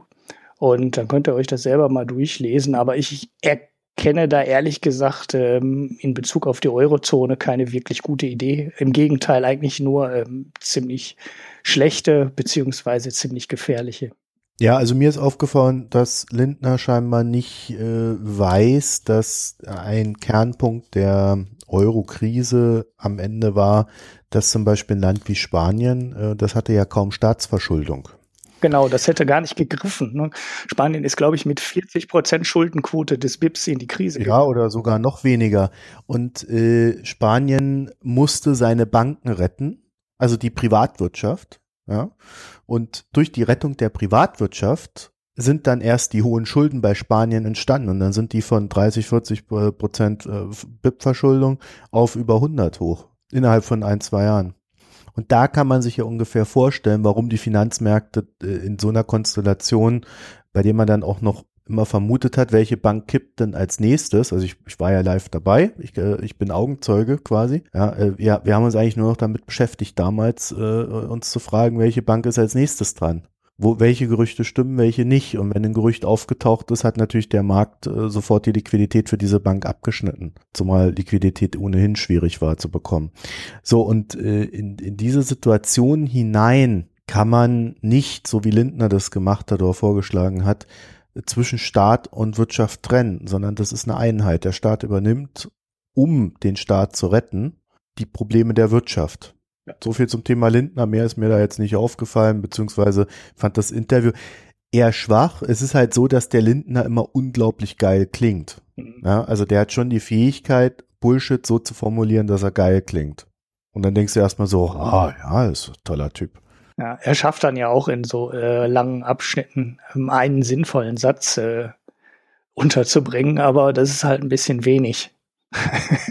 also dieser EU-Abschnitt da mit dem äh, Schäuble hat bekanntlich beim dritten Griechenland-Paket gegen seine eigene Überzeugung votiert, weil die Bundeskanzlerin ihn überstimmt hat. So, das ist halt was, äh, was möglicherweise stimmt. Also das postuliert er jetzt. Und dann sagt er dahinter, das wäre ein Rücktrittsgrund gewesen. Ja, über den Satz kann man jetzt äh, nachdenken. Das ist doch Quatsch. Aber es ist halt politisch, eine, eine politische Aussage. Aber was er dann wirtschaftlich vorschlägt, ja, da ist an den Stellen halt kein entscheidender, äh, kein entscheidender Vorschlag drin. Was man mit den Staaten macht, die heute zu, eine, eine zu hohe Staatsverschuldung haben, sagt er nicht. Und was ist, wenn eine Bankenkrise ausbricht, sagt er auch nicht. Und dann einfach zu sagen, ja, lass überlassen wir alles der Privat Privatwirtschaft. Das würde er in Deutschland auch nicht der Privatwirtschaft überlassen, wenn eine Commerzbank ins Trudeln kommt. Die wird natürlich gerettet werden, auch wenn die FDP dran ist, oder sie ist komplett wahnsinnig. Aber man darf diesen Wahnsinn auch nicht unterschätzen, weil es gibt ja immer noch Leute, die dafür plädieren, dass Banken äh, einfach pleite gehen sollen, obwohl man nach Lehman Brothers, glaube ich, sehr gut sehen konnte, was passiert, wenn eine richtig große Bank von heute auf morgen weg ist und alle äh, nicht mehr wissen, was aus den Schulden wird, äh, die oder aus dem Geld wird, was man Lehman gegeben hat. Und da reden wir ja nicht nur über Privatkunden, sondern wir reden halt auch über Banken, die denen massiv Geld gegeben haben. Und ja, dann hast du schneller, als du schauen kannst, einen Domino-Effekt und dann fällt eine Bank nach der anderen. Ja, dann erst 1929. Naja, der Herr Lindner. Immer wieder schön von ihm zu hören. So, äh, sag mal, Ulrich, wie wollen wir denn das jetzt machen hier? Ähm, also, wollen wir noch kurz über Netflix und dann in den Gesellschaftsteil? Dann haben wir zumindest mal zwei News hier weg. Ja, von mir aus machen wir auch noch Netflix. Wo sind die ja. Show Notes? Ja. ja. Wie, wie geht's denn Netflix? Wir haben das ja mal gehabt äh, und da war eins unserer großen Beobachtungsprobleme, dass Netflix einen Haufen Schulden hat. und ähm, Jetzt haben sie Zahlen gebracht. Ich glaube, es sieht alles ganz gut aus. Das ist ein Gewinn da. Der Umsatz ist leicht über Erwartungen. Und ähm, der Ausblick ist auch ganz okay. Sie haben mehr, mehr ähm, Zuschauer gewonnen für sich, 850.000 plus, statt der erwarteter 750.000. Aber. In den USA, ne? Also die. Ja, ja, nur in den USA.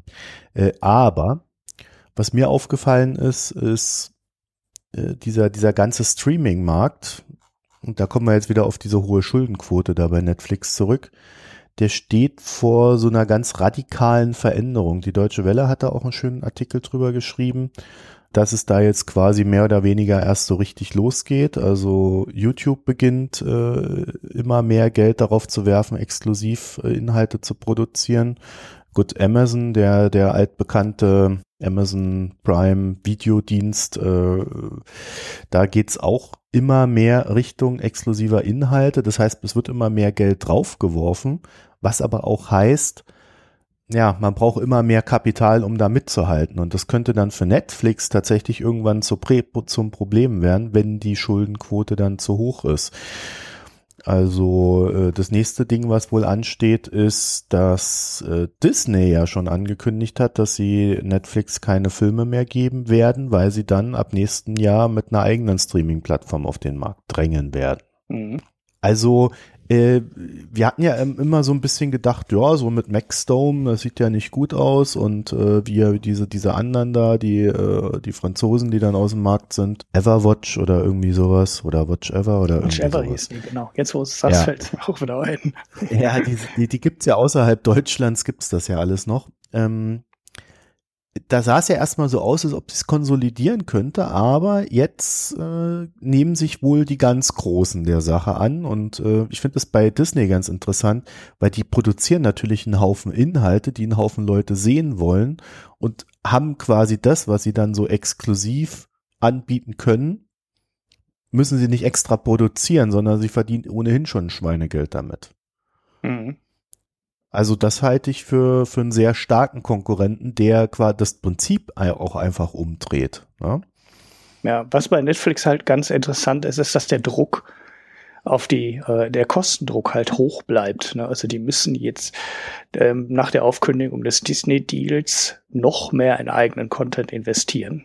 Und wenn du einen Geschäftsplan hattest, also man kennt den jetzt bei Netflix nicht, ne? aber falls die mal vorgehabt haben sollten, die Investitionen in selbstproduzierte Serien zu senken oder zumindest zu deckeln, äh, ist das jetzt genau die Geschichte, auf die sich Netflix nicht mehr verlassen kann, sondern die brauchen dadurch, dass jetzt auch Partner kündigen, weiterhin äh, sehr viel eigenen Content, sogar noch mehr als früher. und haben dadurch halt immer noch mehr Kosten. Also sie planen halt für 2018 mit sieben bis acht Milliarden für Content. Und das ist halt schon eine heftige Summe. Ja, und sie haben die Gebühren in Deutschland erhöht. Buh. Mir ist es egal, ich habe kein Abo. Ja, ich habe auch kein Abo, ähm, aber ich glaube, viele Leute haben eins. Äh, ich, ich denke mal so, das Ding ist, dass in diesem Markt, äh, selbst wenn du dann am Ende 13, 14 Euro zahlst, selbst wenn die 20 Euro verlangen würden, ich glaube, die Gebühren waren bisher einfach zu niedrig. Mhm. Und äh, sie gleichen, sie, sie kommen jetzt langsam in den realistischen, realistischeren Bereich. Man hat halt früher immer so diese Flatrate-Idee mit 10 Euro im Monat äh, abgehakt. Ich glaube aber, dass der realistische Preis auf Dauer so eher bei 20 liegt. Mhm. Das wird dir jetzt keiner sagen, aber wenn die da weiter investieren, investieren müssen, dann sieht das schon ziemlich genau danach aus. Mhm. Weil irgendwoher muss das Geld kommen. Und ich bin mal gespannt, ob es da irgendwann mal einen aus dem Markt kegelt, der relevant ist. Ja, naja, man wird sehen. Es sind halt viele da, ne, die da jetzt mitspielen. Also Amazon ist ganz bekannt, aber es werden natürlich auch die anderen, also die bewährten Player nicht aufhören. So wie Sky in Europa. Die werden ja auch nicht aufhören, äh, selber Serien zu produzieren, Sport-Content zu verkaufen. Ich denke, das wird sich in den nächsten Jahren noch massiv zuspitzen das, das ganze Geschäft. Und Amazon ist halt so ein Laden, der über Prime alles immer so halb also so an so wachsende Geschäfte immer querfinanzieren kann. Die müssen halt in den dazukommenden Geschäftsbereichen nicht unbedingt ähm, Geld, finanz äh, Geld verdienen, sondern die packen das einfach in das Prime-Paket rein und, und dann kriegst du halt auf einmal Bundesliga-Radio da drin. So. Ist jetzt einfach erstmal kostenlos. Irgendwann werden sie wieder sagen, Prime wird jetzt wieder 30 äh, Dollar teurer oder 30 Euro teurer pro Jahr. Aber sie packen halt vorher so viel rein in das Paket, dass sich dann, dass dann doch kaum ein Prime-Kunde abspringt, weil er sich halt an die ganzen Filme, an ja, die äh, Radiostreams, die sie jetzt haben, äh, den Lieferservice und so weiter gewöhnt haben. Und das ist natürlich ja, und vor allen Dingen, ist immer wenn, schwierig, wenn, gegen anzustinken, ne? Ja, vor allen Dingen, wenn da Netflix anfängt, so gegen 24 Euro zu laufen. Also man muss sich ja auch mal vorstellen, wenn du so eine Serie kaufst, kostet die dich 50 Euro. Mhm. Na? Also selbst wenn du die irgendwie bei Apple, da zahlst du pro Folge 2,50 Euro. Also das äh, kostet halt richtig Asche dann am Ende. Und äh, so zahlst du irgendwie 10 Euro im Monat und wenn du dich, wenn dich anstrengst, äh, dann kriegst du ja am, am, an einem Wochenende so eine Serie mal weg. Du könntest also potenziell irgendwie pro Monat drei, vier Serien gucken. Also eine Staffel natürlich. Ja. Mhm. Also äh, drei, vier Staffeln pro Monat gucken, außer du guckst nicht nur am Wochenende. Das ist, äh, das ist vom Preisgefälle her schon richtig krass. Das andere Ding ist, dass äh, wenn Amazon dann mal wieder die Preise erhöht, das, das ist ein wirklich interessantes Modell, weil äh, dein Anreiz, diesen Service zu nutzen, immer größer wird. Mhm. Je mehr du rein investierst, desto weniger Geld hast du für andere zur Verfügung. Ja, das hat so einen massiven Lock-in-Effekt, das ganze Geschäftsmodell mit dem Prime. Und das ist, glaube ich, so eine Geschichte, die auch echt jahrelang die Konkurrenz nicht verstanden hat. Ja, so und dann ist natürlich die Frage, ob äh, das Ganze kompens also ob man dann die Kunden außerhalb von Prime tatsächlich an sich binden kann, wenn man sagt, man hat halt äh, die die geileren Serien. Ja, also äh, bei Disney könnte ich mir das zum Beispiel vorstellen, so eine Disney Flatrate, weil gerade wenn du Kinder hast, das ist geil. Ja, die, die wollen ja ständig dann irgendwie zehnmal hintereinander den gleichen Film gucken, dann machst du noch ein ordentliches Familienprogramm da rein und dann kannst du den Markt äh, von der ganz anderen Seite aufrollen. Mhm. Ja gut, Disney macht ja auch viel mehr. Ne? In Amerika ist ja Disney zum Beispiel auch ESPN, also dieser Sportskanal, das ist auch Disney, wenn ich mich jetzt nicht total vertue. Das ja, heißt, der läuft dort mit rein. Also dieser Sportkanal äh, wird dann auch in diesem Paket mit drin sein. Naja, also ich meine nur, weil du jetzt mit dem äh, Content für Kinder, ähm, das ist ja, aber das ist halt so ein sehr, ja, sehr breit aber das ist ein, Disney. Ja, das ist ein Markt, den machen andere halt nur nebenher. Und äh, die, die, der wichtigste Kinder-Content ist halt von Disney. Also ich räume der Sache schon eine sehr große Chance ein, wollte ich damit sagen. Mhm. Also wir machen es ja auch schon, ne? Also wenn du Kabel, wenn du Kabel hast, dann kannst du ja schon diese Disney-Kanäle alle einzeln abonnieren. Sie gehen jetzt halt nur mit Streaming in Eigenregie ins Netz und mhm. lassen das nicht mehr äh, über Netflix machen. Und ja, groß genug sind sie und genug Content haben sie auch. Ja, also kaufen kannst du es halt dann bei Amazon, aber du kannst es dir nicht in, in, in, in Prime angucken. Mhm. Also das ist schon vom Konzept her, glaube ich, sehr vielversprechend. Im Fazit, ich glaube, entgegen vieler Vermutungen, die es früher immer gab, könnte Netflix tatsächlich so ein Verlierer dieser aktuellen Entwicklung sein. Also ich glaube, das wird richtig schwer für die, den Markt zu bestehen. Mhm. Ja, ich bin da nicht so. Werden dann vielleicht gekauft von irgendeinem. Ja, ich bin da nicht so skeptisch. Was ist der Laden eigentlich wert? Netflix. Du meinst so Market Cap mäßig? Genau. Habe ich jetzt gerade nicht auf dem Schirm. Warte mal, gib mir eine Sekunde. Der Kurs hat sich verdoppelt, das habe ich noch gesehen. Die sind so von 100 auf 200 gegangen jetzt. Äh, aber Market Cap habe ich jetzt gerade auch nicht. 86 84,53 Milliarden. Das ist halt schon eine ganze Summe, ne? Für einen Laden, der mit so einem Risiko halt fährt. Aber die Börse war halt zufrieden. Also die Börse hat die Zahlen gut aufgenommen. Ja, bei 200 Dollar. Es gab halt also halt 500 Mail, es gab Kundenwachstum, das fürs nächste Quartal war sogar noch höher als das jetzt fürs abgelaufene Quartal mhm. in der Schätzung und die Börse ist im Moment sehr zufrieden mit Netflix. Weißt du, wo es hoch liegt? Das ist echt geil. 200,01. ich sehe gerade auch Open ist heute 199,99. da hat irgendein Computer richtig Spaß. Sehr schön. Okay, also dann haben wir Netflix durch. Ähm, ich glaube, das ist so ein Laden, den wir ohnehin immer wieder beobachten, weil er uns einfach thematisch interessiert. So, dann kommen wir zum Gesellschaftsteil. Und ich offenbare, ihr habt es ja sicherlich schon gehört, ich habe Halsschmerzen. Und mir geht es äh, äh, sprechtechnisch gar nicht so gut heute. Aber ich glaube, so halbwegs haben wir es hinbekommen. Mhm. Und Ulrich, ich sehe, du hast gar keinen Pick rausgesucht. Ich habe keinen Pick rausgesucht, weil ich. Ist das ähm, dein Ernst? Ja, ja, ich bin heute mal, ich habe gedacht, angesichts der Gesellschaft bin ich heute mal super monstermäßig faul und picke den Makronom. Yay! ah, aha. Uh. Ja, soll ich das noch extra als Pick eintragen oder darf ich, ja, ich auch so faul sein und mir das sparen? Wir können ja einfach gemeinsam den Makronom picken. Nee, nee, nee, nee, nee, nee. Ich habe einen Pick rausgesucht. Ich war fleißig. Ja, das lasse ich mir von dir nicht nehmen. und zwar hat, und zwar hat die Deutsche Welle ein, äh, eine kleine Serie gestartet. Äh, sie hat erst zwei Artikel dazu rausgehauen, aber das soll wohl noch weitergehen. Und da geht's äh, um die große Frage, warum Afrika hungert. Mhm. Und dahinter steht äh, so ein bisschen die, die neueste Entwicklung. Und zwar, du erinnerst dich, wir haben ja irgendwie vor zwei, drei Jahren festgestellt, dass die UN ihre ganzen Ziele erreicht hat. Äh, die Welt hungert weniger, die Armut nimmt ab, alles ist super. Mhm. Ja gut, so, so breit war jetzt die Aussage auch nicht, aber. Ja, so ja. breit war sie nicht. Also alles ist super. Da stand halt immer noch 800 Millionen Hungernde drin, glaube ich, oder sowas. Ja, aber die, die Ziele sind erreicht äh, und es ging bergauf mit der Welt und jetzt geht's wieder bergab mit der Welt. Und äh, die Deutsche Welle fragt, warum ist das eigentlich so? Und eine der Antworten ist, ja, mehr Kriege. Mhm. Kriege lösen Hunger aus. Mhm. Zweite Sache ist natürlich äh, massive Abholzung, einseitige Bodennutzung und der Klimawandel. Das soweit mal zusammengefasst und ihr könnt euch, also wie gesagt, das ist eine Serie, da werden dann auch so einzelne Länder sicherlich noch untersucht und äh, das kann man sich mal näher angucken und ich hoffe, da kommen noch ein paar Sachen mehr. Ja. Mhm.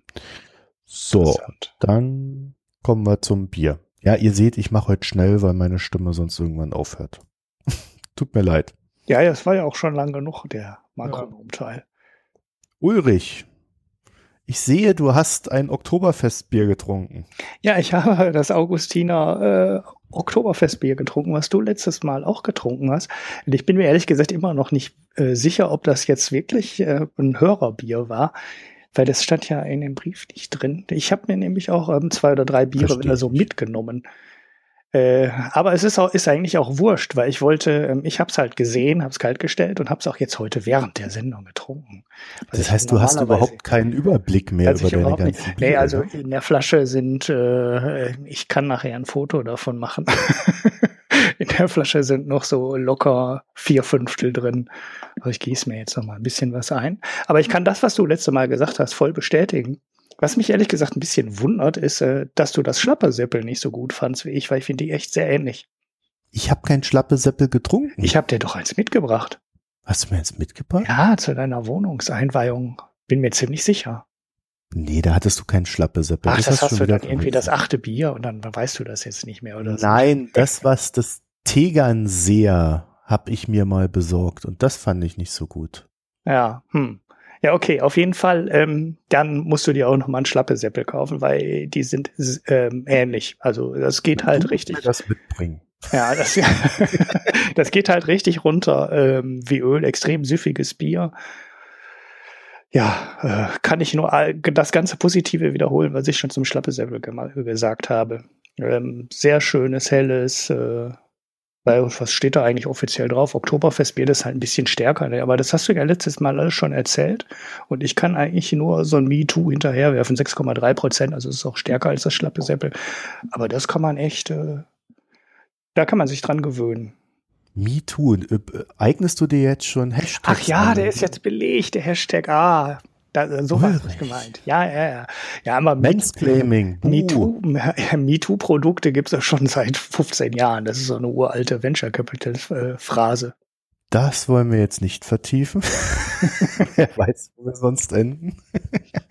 ja, ich habe derweil das zweite Hörerbier getrunken. Ich merke mir das nämlich, was von wem kommt. Ja, ich bin da sehr, sehr akkurat. Und äh, nochmal danke an Maximilian. Ähm, ich, ja, ich weiß gar nicht, wie ich das formulieren soll. Also, ich habe so das Gefühl gehabt, dass der helle Bock von Augustina, also Augustina Bräu heller Bock, das ich jetzt getrunken habe, dass der quasi ein Oktoberfestbier in stärker ist. also, Ja, also, er hat noch mal, ja ich glaube, er hat noch mal ein paar ja. Prozente mehr, wenn ich das richtig äh, im Kopf habe. Und er schmeckt auch noch mal ein bisschen stärker, aber ansonsten hatte ich so das Gefühl, da ist jetzt nicht so viel Unterschied. Wieder recht süffig, nicht so komplex, also halt einfach ein Bier zum Saufen, nicht zum Schmecken. Und ähm, also es schmeckt wirklich gut. Äh, ich würde aber dann das Oktoberfestbier bevorzugen, weil man da wahrscheinlich einfach am, am nächsten Tag besser wegkommt. ja, das kann gut sein. Ja, die, die Doppelbox und so, die haben ja dann auch schon mal gerne so acht, achteinhalb Prozent. Das ist dann schon eine andere, Ja. schon eine andere Nummer. Ja, ich weiß, ich weiß gerade gar nicht aus dem Kopf. Äh, äh, da müsste ich mal hier in diesen, in diesen, hier. Sieht man das hier? Ja, 7,5 hat der. Hm. Und das Oktoberfest hatte 6,3. Ja, also, habe ich doch richtig mir behalten.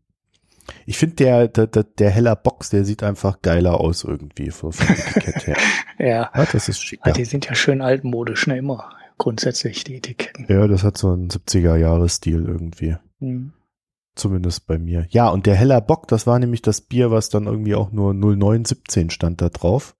Ich habe natürlich gleich vermutet, das ist das Ablaufdatum. Es könnte natürlich aber auch das Fülldatum sein, ne? Ja, ja, manchmal steht das drauf, aber eigentlich eher selten, meistens. Aber Ja, das ist bei ich- mir auch nicht. Ich Ich habe mir gedacht, lieber gleich trinken, ne? Nicht, dass Ja, da ja, noch genau. was passiert. Ja, ja, ja. ja ich habe ja schon mal Bier auch schon mal viel länger liegen lassen, aber das kannst du halt. Ich weiß nicht, ob diese relativ leichten Biere das äh, mitmachen. Also Pilz wird, glaube ich, relativ schnell schlechter.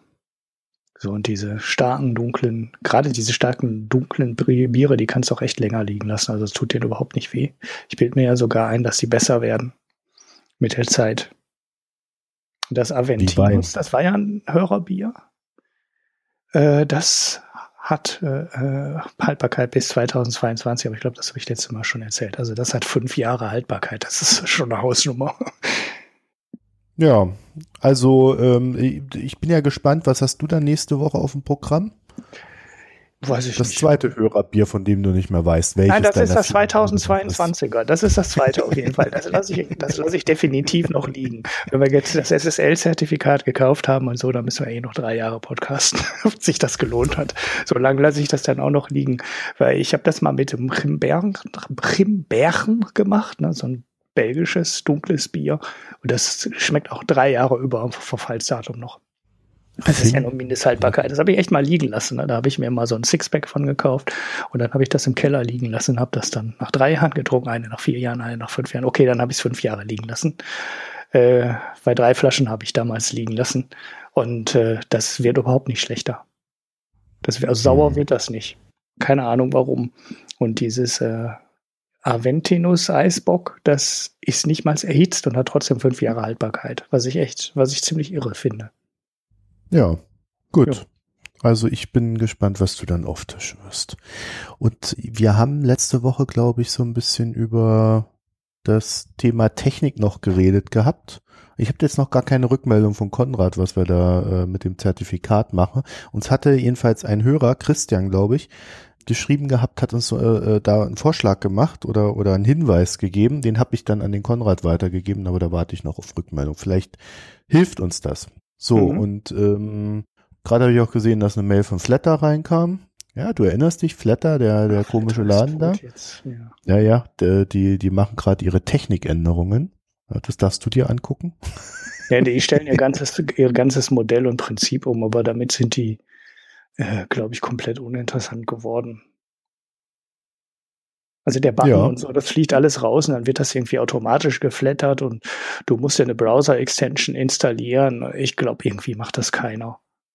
Also ja, ja, ja. Die wollen da nur ihren, die wollen da nur ihren Adblocker da platzieren, da die Jungs. Genau, kann ich mir gut vorstellen, dass das mal in einer Sache landet.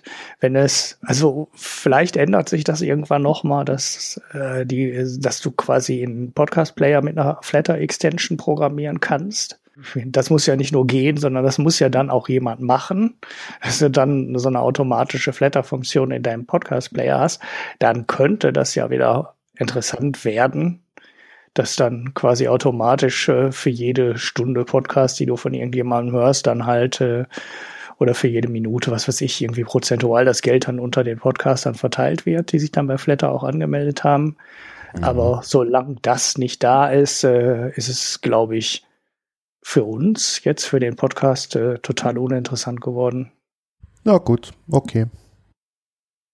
Selbst Himpelt Love rät jetzt, äh, rät jetzt ab von Flatter. Ich glaube, er war der letzte letzte Verfechter. Der hatte die auch damals nochmal besucht in, in Schweden und so. Der kannte da wohl auch jemanden, den Gründer oder so. Ich kann nicht, ich krieg's nicht genau zusammen, aber äh, das ist, die haben jetzt halt alles komplett geändert. Es gibt ja auch einen neuen Besitzer, das gehört ja jetzt eigentlich einer deutschen Firma. Ja, das gehört jetzt der IO GmbH und die machen den AdBlock Plus.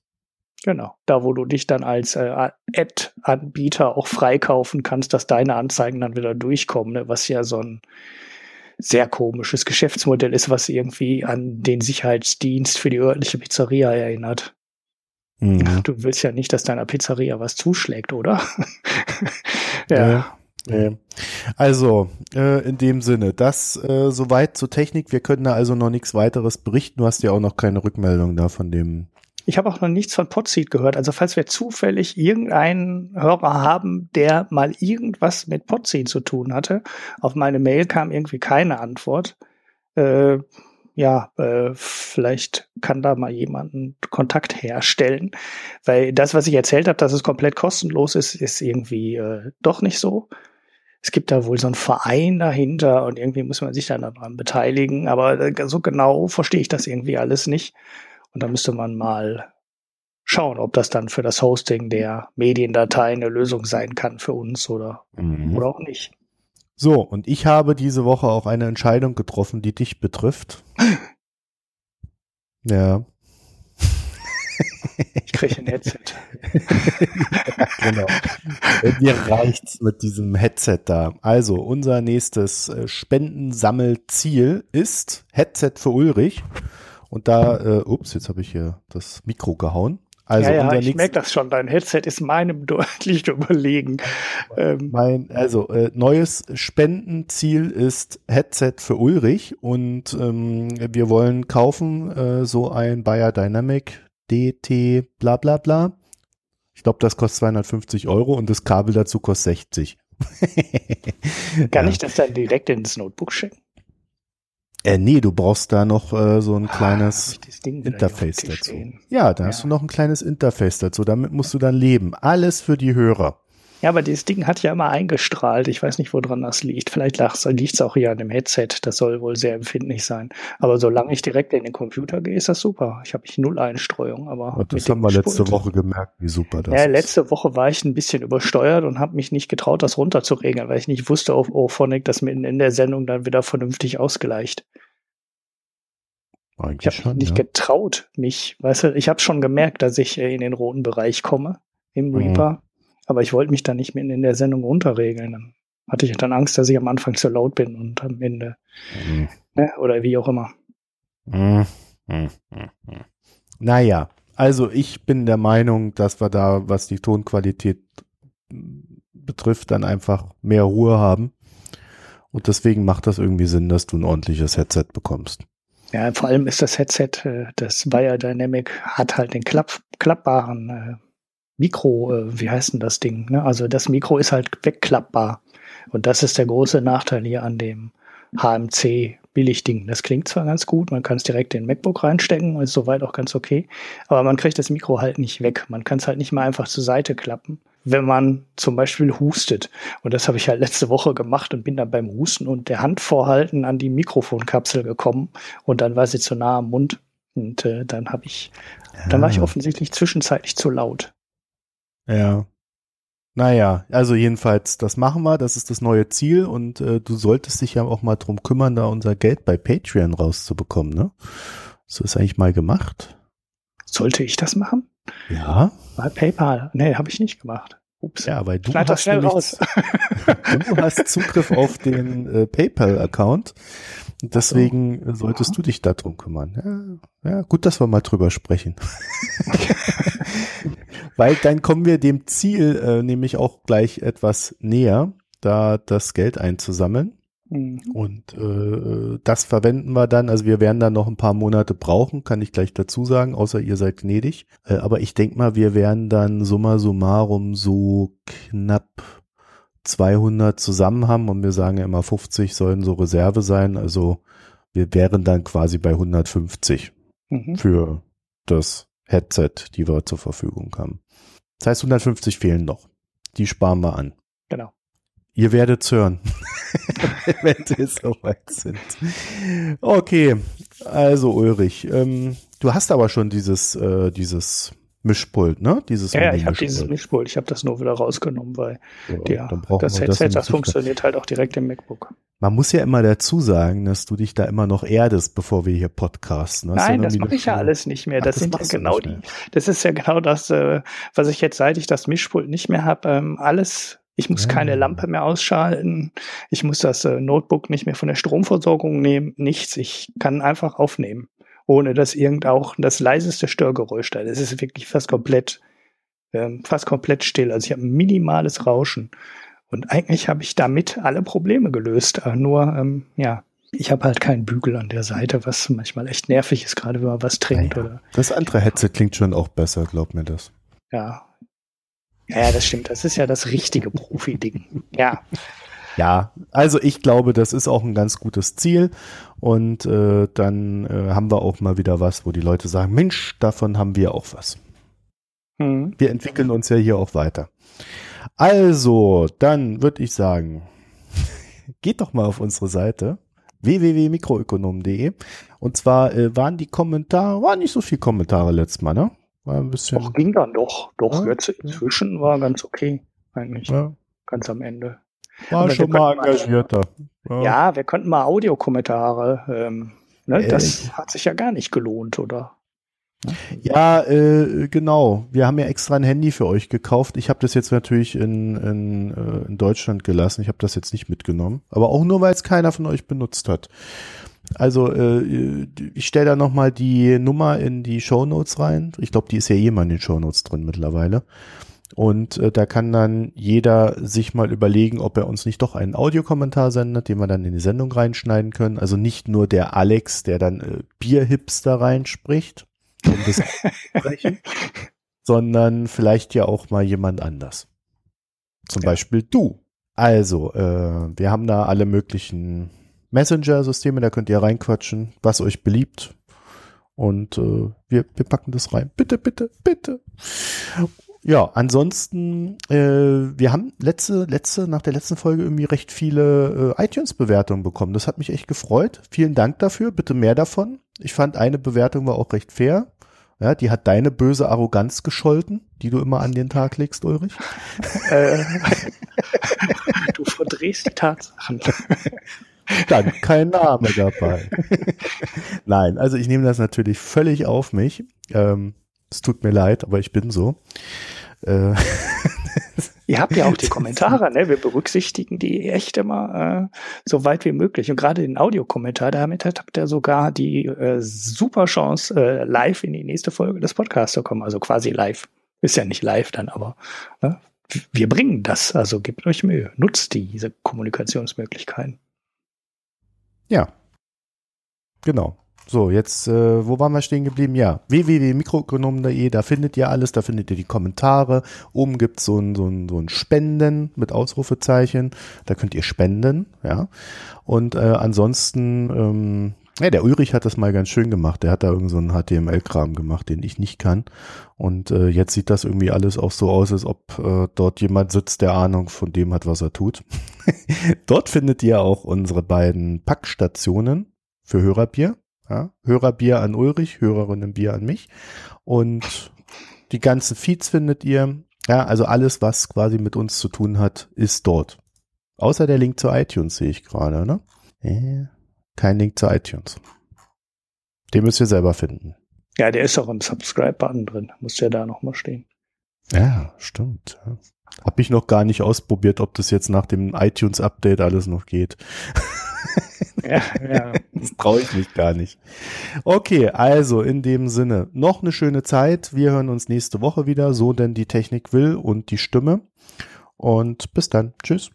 Ciao.